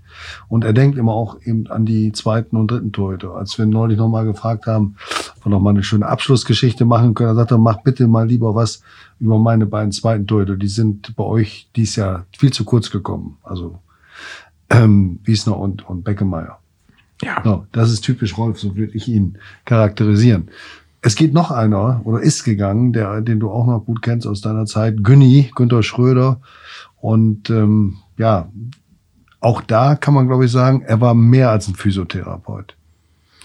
Ja, ich kenne ja auch noch Günnis Anfänge, als er angefangen ist. Ähm, das war auch zu meiner Zeit, ähm, wo er uns erst begleitet hat ähm, bei Norbert Gießen und dann nachher den Job nach dem Zweiliga-Abstieg 2001 dann übernommen hat. Und auch Günther war ja auch schon ein paar Tage älter, aber er musste auch erst in diesen Job hineinwachsen. Und genau für ihn gilt ja das Gleiche. Natürlich wissen alle Physiotherapeuten heutzutage alles über den Körper und sie sind brutal ausgebildet und sie wissen auch sehr viel und wollen sich weiterbilden. Und ähm, Günther hat, glaube ich, ähm, diese Referenzenzertifikate alle gar nicht gehabt in der Form. Ich glaube, er ist ausgebildeter Masseur und zudem natürlich Sportphysiotherapeut. Aber es war viel wichtiger, glaube ich, auch, wie er mit den Menschen umgeht. Und ähm, ja, zwischendurch waren genau diese Menschen auch meiner Trainerkabine und haben mir gesagt, wie es nicht funktionieren kann, was sicherlich dann meine jungen Co-Trainer nicht gemacht hätten, weil sie eher dann so funktionieren wie ich, ähm, Merlin genauso. Und das war Günther jemand, der stand immer vor den Jungs einfach auch. Ähm, das hat mich manchmal dann natürlich auch gestört, weil er die Jungs dann ein bisschen rausgenommen hat. Ich wollte sie immer einmal auf dem Platz haben, aber da ging es nicht um, um, um sein eigenes Befinden, sondern es ging immer um das ähm, Befinden halt der, der Menschen, die um ihn herum sind. Und ähm, ich glaube, da hat er einen fantastischen Job, Job gemacht und ähm, große Spuren hinterlassen. Und vieles das, was jetzt auch mit drei, vier Leuten dann abgearbeitet wird, hat er damals nahezu alleine gemacht. Also das darf man auch nicht vergessen. Es mhm. haben sich viele Dinge verändert und haben es dann leichter gemacht. Die Schlagzahl hat sich deutlich erhöht und ähm, ich glaube, ähm, im besten Fall Günther geht's gut und ähm, glaube, ist auch mit sich fein und ähm, hatte eine tolle Zeit beim VfL. Ich weiß eigentlich nicht, ob das so bleibt, denn er will mit Rolf Meyer eine Motorradtour machen. Also da würde ich ganz gerne noch mal vorher den ADAC informieren. Aber noch mal vielleicht ernsthaft zurück äh, ähm, zu, zu Günthers Haltung. Er hat, er hat uns auch noch mal erzählt, dass das seine oberste Maxime war, sich schützend vor die Spieler zu stellen im Zweifelsfall. Also die Gesundheit des Spielers voranzustellen und notfalls auch gegen die Ansprüche des leistungsorientierten, vielleicht sogar leistungsfixierten Trainers zu stellen, was ja dann häufig auch zu Konflikten geführt. Da habe ich gefragt, hast du, hast du Konflikte mit den Trainern gehabt? Hat er gesagt, mit keinem dauerhaft, aber mit, mit allen immer wieder mal. Ja? Also das bestätigt ja das, was du gerade gesagt hast, dass das auch eine Reibungsfläche ist, die dazugehört. Aber das bleibt ja auch nicht aus. Äh, letztendlich ähm, wollen wir vieles, das, das, oder wir wollen eigentlich, dass alles auf den Erfolg einzahlt. Ähm, ich im besten Fall die Spieler auf dem Platz und ähm, Günther dann in dem Fall dann häufig mit einer Aussage, wenn du den auf den Platz bringst, dann hast du die nächsten vier Wochen nichts von dem. Und ich glaube, das ist immer wichtig und das ist auch eine Haltung, dass es dann immer mal wieder zu Reibung und Konflikten da gibt und unterschiedliche Auffassungen da sind, gerade wenn man auch ein paar Erfahrungswerte hat. Das glauben wir ja auch dann immer alle, nur weil wir fünf Faserrisse hatten in unserem Leben, zwei Beinbrüche, wissen wir jetzt auch, wie, wie man das bestenfalls dann behandeln und operieren mhm. sollten. Ja, das ist dann gefährliches Halbwissen. Da muss man immer ein bisschen vorsichtig mit sein und das musste ich dann auch verstehen und ähm, nichtsdestotrotz war trotzdem immer ähm, wichtig, dass, dass Günther nachher den Hut auf hat, entschieden hat, wer auf dem Platz steht und wer nicht. Auch wenn ich dann häufiger mal gedrängelt habe und gesagt, der darf heute schon kommen. Aber es gibt ja auch Spieler, die das ganz gerne mal genutzt haben, für sich mal ein bisschen länger auf der Bank zu liegen. Oder auch umgekehrt Spieler, die gedrängelt haben. Erinnere dich an deine Verletzung, die wieder aufgebrochen ist im Aufstiegsjahr. Ja. Da hast du den Druck gemacht und wolltest unbedingt spielen. Ne? Das die, gibt's auch. Das gibt's auch. Das würde in der Form heute nicht mehr sein, weil es dann, glaube ich, unterschiedliche Stufen gibt, jemanden mhm. zurückzuführen. Aber das meine ich. Ähm, einige nutzen dann halt auch dieses, mhm. dieses Vertrauen, was Günther auch dann hatte, haben es dann auch ausgenutzt, um vielleicht dann auch mal nachdem sie wussten, was ich heute vorhabe auf dem Trainingsplatz, vielleicht dann doch drin zu bleiben und noch mal eine Behandlung mehr zu nehmen. Wir nennen keine Namen. Ähm, aber apropos Namen, du hast vorhin einen genannt, äh, Merlin Polzin, mit dem hast du lange zusammengearbeitet, hier beim VfL. Ähm, ihr habt den Schritt zum HSV zusammen gemacht. Ähm, er ist dann beim HSV geblieben. Hast du am Anfang ihn äh, ein bisschen vermisst? War es eine Umstellung? Fühlt man sich da, als fehlt irgendwie ein Stück? oder ging das recht schnell? Na, der erste Tag in Düsseldorf, muss ich sagen, klar hat er mir gefehlt. Also ähm, fehlt mir auch immer noch, weil vieles halt einfach gemeinsam aus unserer Feder entstanden ist. Ähm, wir ähnlich funktionieren und ähnlich ticken im, im Fußball. Aber ich glaube, irgendwann ähm, muss man halt auch Entscheidungen treffen. Es ist vielleicht nicht wie in einer Beziehung, aber es ist vielleicht dann ähnlich wie, wie in, so einem, in so einem Elternhaus. Und dann will man irgendwann raus und dann will man was anderes sehen. Ähm, er hat dazu beigetragen, dass ich HSV-Trainer sein durfte. Ähm, bös gesagt, hat natürlich auch dazu beigetragen, dass ich kein HSV-Trainer mehr bin, weil wir viele Dinge zusammen entschieden haben.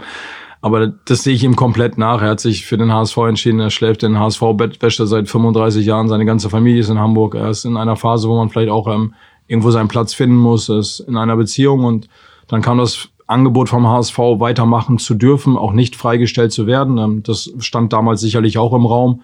Ähm, da wurde ich auch ähm, vom Vorstand dann gefragt, ob ich meine Co-Trainer trotzdem an der Seite von Horst auch lasse. Und das habe ich getan und ich bin fein damit. Es gibt, ich habe mich auch in den Monaten, als ich frei hatte, mit vielen Trainern getroffen. Es waren viele, die ihre Bereitschaft signalisiert haben, auch mit mir gerne zusammenarbeiten zu wollen. Und irgendwann haben Merlin und ich dann die Entscheidung getroffen, dass wir in absehbarer Zeit nicht mehr zusammenarbeiten werden. Und ich glaube, es ist sogar jetzt die richtige und gute Entscheidung, weil ähm, der eine kann zeigen, dass er in Hamburg den Jungs helfen kann und der andere kann zeigen, ähm, ja, dass ähm, vielleicht auch vieles ähm, dann doch mit meiner Person verbunden wurde und ähm, dass ich auch in einem anderen Trainerteam funktionieren kann. Mit ähm, einem jungen Trainer, der aus dem Leistungszentrum jetzt kam, jung jetzt aber deutlich älter, doch schon mit Anfang 40, mit dem Jan Höppner.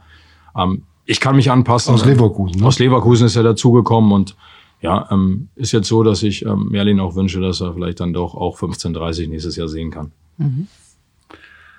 Susanne, weißt, hast du einen Instagram-Account? ja, warum? Du ähm, auch? Du auch, Daniel? Ich habe keinen, nein. Gut. Also Instagram ist sowas ganz Modernes. Social Media sagt man dazu. Nein, im Ernst, wir haben einen Brückengeflüster Instagram-Account und da sind ein paar Fragen gekommen. Ein paar davon würden wir dir gerne stellen. Ist das okay? Gerne. Ja, gut, war auch. So offensichtlich beantworten jetzt, kann. wenn du jetzt Nein gesagt hättest, äh, hätten wir ein Problem gehabt. Nein. Also da gibt's äh, alex.s9 unterstrich haben die bei, richtige Namen haben die nicht bei Instagram. Wie heißt du da, Susanne? Da verrate ich doch nicht. Also, was ist dein Ziel als Trainer und kannst du dir vorstellen, irgendwann noch einmal den VfL zu trainieren? Ja, relativ einfach gesagt. Kombinieren wir beides. Ich werde gerne Bundesliga-Trainer beim VfL Osnabrück. Sehr gut. Dann haben wir hier ähm, Tanita Fee. Hast du es bereut, den VfL irgendwann mal den, nach deinem Wechsel zum HSV, bereut, den VfL verlassen zu haben? Ich, ja, emotional definitiv. Also ähm, ich glaube, was sich mir in den Jahren in Osnabrück und beim VfL erarbeitet hat, war halt diese, ähm, diese Wertschätzung dem, dem Menschen auch gegenüber, ähm, dem Menschen Daniel Schuhn gegenüber. Und ähm, ja, da sehnt man sich nach zurück. Und ähm, der Tag, als wir mit dem HSV den VfL 5-0 geschlagen haben, ähm, hatte ich nach dem Spiel sicherlich auch mehr Osnabrück-Spieler im Arm als ähm, HSV-Spieler dann, weil ich auch weiß, wie sie sich gefühlt haben in dem Augenblick. Und ähm, ist so ein bisschen was, ne, ich habe ihn mit meiner Mannschaft verdammt wehgetan. Und ähm, das war etwas, was sich dann auch befremdlich anfühlte und ähm, die Momente, klar, sage ich mir auch, ähm, was wäre gewesen, wenn ich nicht aus Osnabrück weggegangen wäre? Hätten wir die Liga erhalten können? Hätten wir was entwickeln können? Hätten wir das, was ich gerade zur ersten Frage gesagt habe, hätten wir auch in zwei, drei Jahren vielleicht, ähm, wären wir durchgestartet, hätten die Bundesliga vielleicht gesehen? Das sind Fragen, die man sich auch in einer Reflexion stellt. Aber da auch die Entscheidung zum Hamburger SV zu gehen, war die absolut richtige und nicht vielleicht auch die Chance, das hier klarzustellen, weil ich schneller gewachsen bin als andere, sondern weil ich gewachsen bin und alle anderen mit mir genauso. Und ähm, aus diesem Verhältnis Trainer-Spieler ist halt auch ein freundschaftliches Verhältnis geworden. Und ich hätte auch Entscheidungen treffen müssen, die ähm, jetzt von vielen vielleicht auch nicht mehr verstanden worden wären. Und ich hätte Spieler auch weggeschickt, die sportlich in meinen Überlegungen keine Rolle mehr gespielt hätten. Und du hättest sie wegschicken müssen. Ich hätte sie wegschicken müssen für den nächsten Schritt. Und dann war der Schritt eher andersrum. Okay, wenn ich mich verändere, kann die Mannschaft sich nochmal verändern. Es kommt nochmal Reiz von außen. Ähm, wir waren auch am Ende so ein bisschen der Nahrungskette. Also ich glaube, neben denen, dass, dass ich hier wertgeschätzt wurde, haben wir aber auch, ähm, Merlin und ich, ähm, ein wenig Geld in die Kassen gespült, um auch Spieler zu verpflichten in der zweiten Liga, die dann auch nochmal ähm, das Ganze nochmal anheben können. Ich weiß nicht, ob ähm, dann der VfL auch solche Topspieler bekommen hätte. Ludwig Reis, Sebastian Kerk, also Van Aken. Van Aken ja, war aber noch zu meiner Zeit da. Ja. Ich wollte jetzt damit so, sagen, dass wir, dass ja. wir so ein paar ähm, Erlöse ja auch erzielt haben. Also mhm. Benjamin hat tolle Arbeit geleistet, aber das Portemonnaie beim VfL wurde ja dadurch nicht kleiner, dass wir gegangen sind. Und das war sicherlich dann auch eine Chance und mhm. für alle Beteiligten. Und das mache ich bin den Spielern noch sehr nah und das wäre mir halt unheimlich schwer gewesen zu sagen, ähm, die Reise ist hier zu Ende, weil eigentlich haben die Jungs mich selber auf diese Reise gebracht und dann habe ich gedacht, okay, mit dem Wachstum und mit den vielen Anfragen, die da waren, sich auch weiterentwickeln zu können, ähm, war es sicherlich der richtige Schritt und ich habe ihn auch nicht bereut und das meine ich, um, um das rund zu machen. Also ich würde gern irgendwann auch in Osnabrück wieder an der Linie stehen. Das steht außer Frage. Und ähm, wenn ich die, wenn das irgendwann mal wieder zusammenpasst, ähm, dann machen wir was Neues oder 2.0 heißt das ja heutzutage. Zorn Oliver möchte wissen, warum hast du dich nicht stärker dafür eingesetzt, dass Sese Glas zur Fortuna kommt? Ist eine gute Frage. Also ähm, ist ja die Moritz Heyer-Geschichte ist mir ja auch so ein bisschen auf die Füße gefallen. Also ich habe ja auch damals gesagt, ich nehme keinen Spieler mit aus Osnabrück. Entscheidung war einfach nur da, auch dass auf Moritz Heyer wollte den Vorbild Osnabrück verlassen. Es waren Angebote da und in dem in dem Augenblick habe ich gedacht, okay, als Hamburger SV müssen wir uns darüber Gedanken machen und äh, naja, wenn man die Spielzeit sieht von Moritz Heyer in Hamburg, ähm, dann sieht man, dass er ähm, definitiv ein HSV-Spieler auch ist und ähm, das ein richtiger Schritt für ihn dann auch war, anstatt zu, zur Konkurrenz dann zu gehen, weil das stand dann im Raum. So, und ähm, bei Sebastian Klaas, ähm, alle wissen um das Verhältnis und auch die Überzeugung, die ich habe, dass er, dass er ein super Spieler ist und dass er auch dieses Jahr ihm unheimlich gut getan hat in Osnabrück. Aber Sebastian hat ähm, ohne mein Zutun im Winter eine Entscheidung für sich getroffen, dass er sich verändern möchte. Zu dem Zeitpunkt wusste ich noch gar nicht, dass ich bei der Fortuna arbeite oder was ich mache.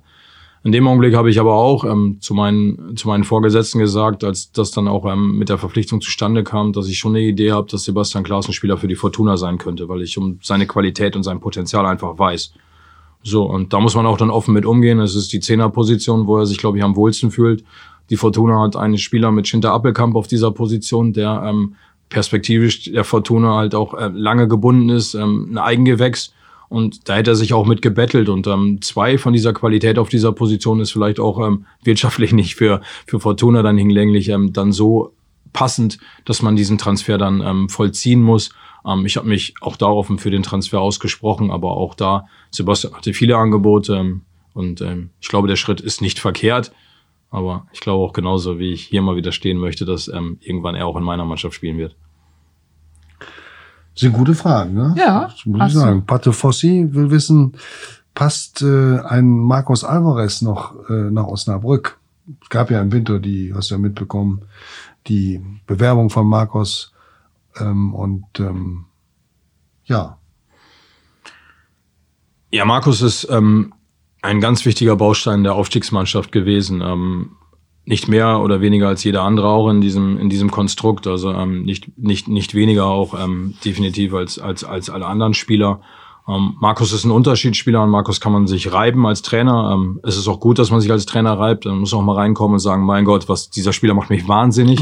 Aber er macht mich halt auch wahnsinnig, wenn er in der 93. Minute gegen 1860 München einen Freistoß reinschießt. Also um es mal auf Deutsch sagen, der scheißt sich einfach nichts und ja. Das gefällt mir dann genauso. Und dann hatten wir sicherlich auch häufig mal ein paar Reibungspunkte. Aber die Reibung war dann so stark, dass Markus halt auch in einer Verfassung war, die ihm definitiv geholfen hat. Hm. So, jetzt hat Markus sehr, sehr wenig Fußball gespielt in den letzten Monaten und sich aber auch vor geraumer Zeit dazu entschieden, ähm, den VfL Osnabrück zu, zu verlassen. Und er hat ähm, auch da angeführt, dass es hauptsächlich bei ihm auch, glaube ich, äh, monetäre Gründe waren. So, und ich glaube, dann darf man auch nicht zu weit in die Vergangenheit schauen. Und das habe ich ja vorhin gesagt, auch nicht zu sehr Vergleiche ziehen. Ich glaube, dass Markus in einer Top-Verfassung jede Mannschaft in der dritten Liga bereichern kann. Aber ich in finde, einer Top-Verfassung. In einer Top-Verfassung. Ähm, ob er das ist, weiß ich nicht. Das vermag ich auch nicht zu beurteilen. Und ähm, ich will auch gar nicht ausschließen, dass ich irgendwo auch mal wieder mit Markus aufeinandertreffe, weil ich weiß einfach um seine Fähigkeiten. Aber ich glaube, ähm, die Geschichte mit Markus ist einfach auch dann zu Ende erzählt. Er hat einfach jetzt ähm, das zweite Mal nach, ähm, nach, der Dresden, nach dem Dresden-Wechsel vor ein paar Jahren sich auch gegen den VfL entschieden. Und ich finde auch, ähm, dann darf man auch nicht zu sehr in der Vergangenheit rühren und fand die Entscheidung auch völlig nachzuvollziehen, die, ähm, die Daniel und Amir getroffen haben. Inhaltlich weiß ich nicht, worum es dann letztendlich ging. Sportliche Perspektive, wirtschaftlich, ich habe keine Ahnung. Aber ähm, ich kann verstehen, dass der Verein sich ähm, gegen eine Verpflichtung ausgesprochen hat. so rational will ich es bewerten. Auch wenn Markus sicherlich dann noch mal ein paar mehr Leute ins Stadion geholt hätte. Vielleicht hätte die Mannschaft auch noch auf einem anderen Level, aber das, das ist alles spekulativ. Ähm, ich glaube, dass sie, dass sie jetzt auf einem guten Weg sind und ähm, die Entscheidung ähm, nicht die verkehrteste war. Sande, die letzte Frage hast du natürlich, aber na, die, die übernächste, aber die letzte aus Instagram kommt von Jens D. 497518. Erlaubst du deinen Spielern während der Saison, dass sie bei McDonalds oder bei Burger King essen? Ich, also das auch, ich bin nach Düsseldorf gekommen. Ich habe noch nie so viele Familienväter in einer Mannschaft trainiert wie bei der Fortuna. Also wenn bei uns eine Veranstaltung ist und im VIP-Raum auch, also ich glaube, Schnitt sind zwei, drei Kinder einfach. Und egal, ob sie jetzt die Spieler 23 sind oder 29. Ähm, deswegen glaube ich einfach, dass sie schon verantwortungsbewusst sind, ähm, eine Familie zu ernähren. Und da sind wir bei Ernähren. Sie müssten auch wissen, wie sie sich ernähren. Wir haben die Chance bei der Fortuna halt auch, ähm, dass wir, dass wir verköstigt werden, nicht die ganze Woche über, aber da wird auf Ernährung geachtet und mittlerweile sind die Spieler alle so weit, dass sie auch wissen, was für ein Körper gut ist und was nicht gut ist. Aber ähm, ich kann es nicht beeinflussen. Es sind mündige Spieler und ich glaube, wenn sie irgendwann dann auch mal an dem gelben M anhalten, dann ist es auch völlig okay. Also das meine ich, es muss immer darauf einzahlen, dass man sich wohl dabei fühlt. Macht jetzt wirklich keinen Sinn, sich vor dem Spiel einen Burger reinzupfeifen. Aber ich sage, ähm, wenn man so abgeliefert hat wie wir, ähm, meine Jungs gerade jetzt auch in Heidenheim, da sind wir 125 Kilometer geschrubbt, wenn sich da nachts auf dem Radplatz, Rastplatz dann irgendwo noch mal einer morgens um vier einen Burger reinfällt, äh, dann hat er es auch mehr als verdient. Also ich glaube, da muss man immer, immer dem Spieler die Verantwortung geben. Äh, es ist anders als früher, als man vielleicht dann auch kasanieren musste und vielleicht auch ihnen sagen musste, was sie essen sollen. Sie sind alles so weit und ähm, das Schlimmste war ja, glaube ich, beim VfL, als sie alle anfingen, auf einmal vegan und vegetarisch zu essen. Ich konnte gar nicht so viel Steak essen, dann wirklich, ähm, wie wir zur Verfügung hatten. Und ähm, die waren dann immer nur an diesem, an diesem Brei, rannten die da immer alle rum. Und ich meine, Niklas Schmidt hat es gut getan, soweit ich mich erinnern kann auch. Also er ist ja relativ schnell aus seinen Klamotten gesprungen, ähm, was so sein Gewicht betraf. Aber äh, ich glaube, Brian Henning wurde immer blasser von dem ganzen Müsli. Also ich glaube nicht, dass es immer darauf einzahlte. Also nochmal, ich esse auch gern Müsli, aber sich ausschließlich davon zu ernähren, ähm, ja, ich glaube dann immer, das ist ja auch so ein Trend. Ich glaube, die haben die falsche Fernsehsendung gesehen. ja. Ich kann dir übrigens nachher mal, ja. Susanne, ein Foto zeigen, weil wir jetzt gerade über Fastfood und ähm, Restaurantketten dieser Art sprechen. Aufstiegsfeier des VfL spontan auf der Rathaustreppe. Da gibt's einen Spieler, der hat eine goldene Krone vom Burger King aufgehabt. Ich erinnere mich noch. Gut, Susanne, bitte. Puh, das wird jetzt aber das wird ein harter Break. Ähm, aber ähm, wir, du hast vorhin gesagt, du bist, du hast dich viel beschäftigt, natürlich mit der ersten und der zweiten Liga. In der zweiten Liga ist es noch sehr, sehr, sehr spannend jetzt vorm Finale. Ähm, da wollen wir natürlich wissen, wie schätzt du jetzt den, die Situation vom letzten Spieltag ein? Wer geht noch hoch? Wer geht in die Relegation? Was passiert noch? Ja, ich, also meine Meinung hat sich, ich war vor 24 Stunden ähm, in München beim Doppelpass und da hat man mich auch gefragt und dann, ja, dann bin ich rational, dann sage ich, die gehen so durch, wie sie jetzt da stehen. Aber dann schon ist nicht rational, erst emotional. Also ähm, nochmal, Darmstadt hat mir richtig gut gefallen dieses Jahr und ähm, mhm. geht es gar nicht darum, was die letzte Woche bei uns passiert ist, sondern und dann, klar, ich bin mit Carsten Wehlmann befreundet. Ähm, ich gönne ihm das unfassbar, weil ich habe die Herausforderung gesehen. Das ist der Manager. Der Manager, ja. der Sportdirektor, was der im Sommer für Probleme hatte mit der Corona-Situation und die sind mit zwei wirklich ähm, ordentlichen Beulen dann in den ersten Partien vom Platz gegangen. Also sie haben beide deutlich verloren. Also das ist nochmal der Weg in, in den Abstiegskampf und nicht in den Aufstiegskampf. Und deswegen, das gehört dazu zum Fußball. Ich glaube, ähm, in der ersten Liga freuen sich dann alle, wenn, wenn Bremen, HSV und auch ähm, Schalke wiederkommen. Aber ich glaube, letztendlich wird immer nur gemessen in, in Ergebnissen und deswegen ähm, haben sie es, glaube ich, auch verdient, ähm, die Liga zu verlassen. Und deswegen drücke ich einfach noch die Daumen, dass die Darmstädter noch auf einen dieser beiden Plätze springen.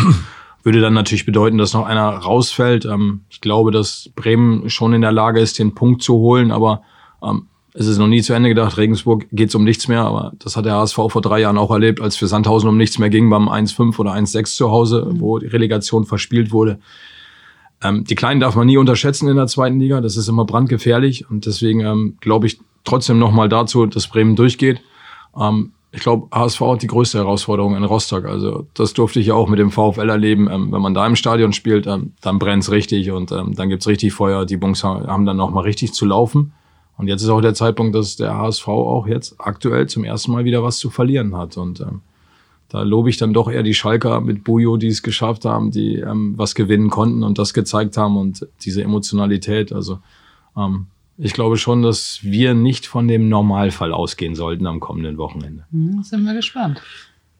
War sehr interessant und sehr sympathisch auch, was dein Kollege, dein Darmstädter Kollege am Freitag nach dem Spiel gesagt hat über diese Wahrnehmung von Darmstadt. Er hat ja gesagt, uns will ja sowieso keiner und uns traut das keiner zu. Äh, da hast du widersprochen, ne? Da hast du ihm auch gesagt, dass es durchaus Leute gibt, die diese Art von Fußball und auch diese Weg eines solchen Vereins äh, genauso schätzen wie einen großen Namen. Ja, Definitiv. Also, das, also zum einen spielen sie einen tollen Fußball, ähm, haben mit Luca Pfeiffer einen ehemaligen VfL-Spieler in ihren Reihen, der ähm, 15 Tore geschossen hat diese Saison. Also ich glaube, die Herausforderungen sind deutlich größer ähm, für, für diese Mannschaften, für diese Vereine. Mittlerweile weiß ich auch, also ähm, wo, wo es dann vielleicht einen etwas größeren Zahltag gibt in der Liga als ähm, bei dem einen oder anderen Verein. Und ähm, da schwimmt ja dann Darmstadt nicht nur gegen die Großen an, sondern auch äh, Mannschaften, die über Jahre sich etabliert haben, wie Heidenheim, wie St. Pauli auch ähm, wirtschaftlich sicherlich auch dann besser aufgestellt, als es vielleicht dann auch Darmstadt 98 ist. Und ja, ein bisschen Fußballromantik. Also wenn man am Böllenfalltor ist und die Jungs dann ähm, Olilien singen, also ja, ich wüsste nicht, Klasse. wer da keine Gänsehaut ja, ja. bekommt, ja. Und mhm. das gehört alles dazu. Also ich glaube, da darf man sich in der ersten Liga dann eher darüber freuen, wenn man als bei München dann auch mal ans Böllenfalltor fahren mhm. darf und auch mal Fußball pur erleben darf, als dass man vielleicht dann irgendwo wieder in einem größeren Stadion ist und dann vielleicht zum 48. Mal dann gegen Werder Bremen oder Schalke 04 mhm. spielt. Und das ist etwas, deswegen wünsche ich es Thorsten. Thorsten hatte einen riesen Hals, eine riesen Krawatte am letzten Freitag. Ich glaube, die Enttäuschung war einfach groß. Ähm, die Art und Weise, wie es zustande gekommen ist, vielleicht auch etwas ähm, unglücklicher für die Darmstädter ich glaube, hat er dann auch nicht ganz so rational das Ganze dann einordnen können. Und deswegen würde ich es ihm einfach wünschen, dass er, dass er auch nochmal, ähm, das hat er ja schon in Braunschweig gemacht, dass er auch nochmal die erste Liga sieht mit einem Verein, der es aus meiner Sicht auch verdient hätte. In der dritten hast du noch ein ganz klein bisschen, trotzdem hast du ja verraten, den Blick auf den VfL und äh, wahrscheinlich auch auf den letzten Spieltag.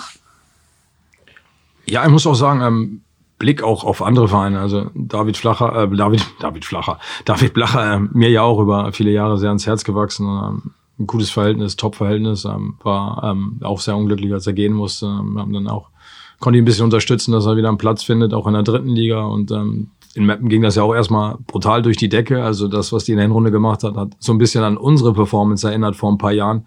Konnten sie leider nicht halten, aber ähm, sie hatten eine ähnliche Situation von diesem Fastabstieg dann ähm, abgewendet. Das heißt, auf den schaue ich natürlich auch nochmal und auf den Jungs, die woanders unterwegs sind. Und dann beim VfL natürlich jetzt Wochenende genauso. Ähm, DFB-Pokal an der Bremer Brücke, weiß ich, wie geil das sein kann. Das wissen alle. Du warst ja ein paar Mal dabei. Ich war mal dabei. ähm, aber Zeit für die Geschichte noch, was mir widerfahren ist gegen Freiburg, was ich falsch gemacht habe, Harald. Soll ich das erzählen? Ja, das kannst du erzählen. Ich Oha. geb's nicht preis, weil du mich eigentlich zum Schweigen verdonnert hast. Aber sag's ruhig. Ja, muss ich auch dann sagen. Also Freiburg ist echt schwierig gewesen, einen vernünftigen Parkplatz zu finden. Also ich, auch wenn ich viele Jahre Trainer war, ich bin nie in meinem Leben auf einem Parkplatz vorm Spiel gewesen. Da war es sehr, sehr schwer für mich, dann irgendwo auch nochmal eine Lücke zu finden. Und ähm, ich hatte keine Parkplatzticket, ähm, VIP-Parkplatz, keine Chance gehabt. Also da erkennt einen auch keinen, es gibt keinen Bonus. Das gibt's doch nicht. Es ist verrückt, ja. Und ich musste wirklich ganz schlecht parken und habe gedacht, ich komme nie in meinem Leben weg. Und dann ist mir dieser Fauxpas dann wirklich dann auch ähm, unterlaufen, dass ich das Spiel vor Spielende verlassen habe, wo ich auf meiner Uhr die abgelaufene Nachspielzeit gegen Freiburg dann auch schon, äh, es hat gepiept. Dann war ich raus und dann macht der Goganich, der Osterhase, das Tor. Und es war mir so peinlich, ich wollte ja nicht mehr zurückrennen. Bin zu meinem Auto gerannt, nach Hause gefahren, habe den Fernseher angemacht, habe das geile Tor von Sese dann noch gesehen, Gott sei Dank. Aber ähm, das war etwas, ähm, ärgere ich mich total drüber. Und somit natürlich würde ich mich freuen, wenn ich in der nächsten Saison nochmal ein DFB-Pokalspiel sehe an der Brücke. Im besten Fall bin ich nicht mit Düsseldorf zu Begast. Aber ähm, deswegen drücke ich die Daumen und hoffe dann, dass ähm, ein Sieg gegen Magdeburg reichen sollte, wenn die 60er nicht unbedingt dann ähm, gleichzeitig dann auch ihr Spiel gewinnen. Ja, das ist doch ein Keiner gute... von uns kann ein besseres Schlusswort sprechen. Nee, das, auf gar keinen Fall. Da will ich, ich wollt... jetzt so einschreiten. Nein, nein, ne? ich wollte ja gerade sagen, das, also, das, das nehmen wir jetzt auch so ähm, und verknüpfen es natürlich gleich mit einer, also als Anreiz, aber auch, wir nehmen es natürlich und verknüpfen es gleich mit einer Einladung dann wieder zum Brückengeflüster, wenn du das Spiel des VfL, das Pokalspiel dann guckst, ne? Wir geben ihm eine Wildcard. eine Wildcard. Und bei uns dann auch ein Parkplatzticket. Ja, aber selbstverständlich. Oh, da freue ich mich darüber. Das würde ich dann gerne und, nutzen. Und äh, ja, ja, Wir, wir bedanken uns bei den Instagram-Fragestellen und bei Daniel Thun, der hier auf dem Rückweg, bevor er nach Hause kommt, äh, ähm, zu uns gekommen ist. Zug hatte Verspätung alles wunderbar. Vielen Dank dafür. Susanne, dir für die Moderation. Du leitest die Sportredaktion der NOZ und hast einen hoffnungsvollen Jungredakteur an deiner Seite gehabt. Auf jeden Fall. Haben wir eine ganz andere Konstellation. Yeah. Danke dir dafür, Harald. Ja, und wir freuen uns auf weitere Podcasts. Der nächste wird äh, aufgezeichnet und wird auch dann bei YouTube wieder sein. bei Spotify sowieso, bei dieser und allen möglichen anderen Kanälen und unsere mhm. Instagram-Nutzer werden sich auch freuen, wenn Sie wieder Fragen dazu packen können. Das war's. Tschüss. Tschüss. Tschüss.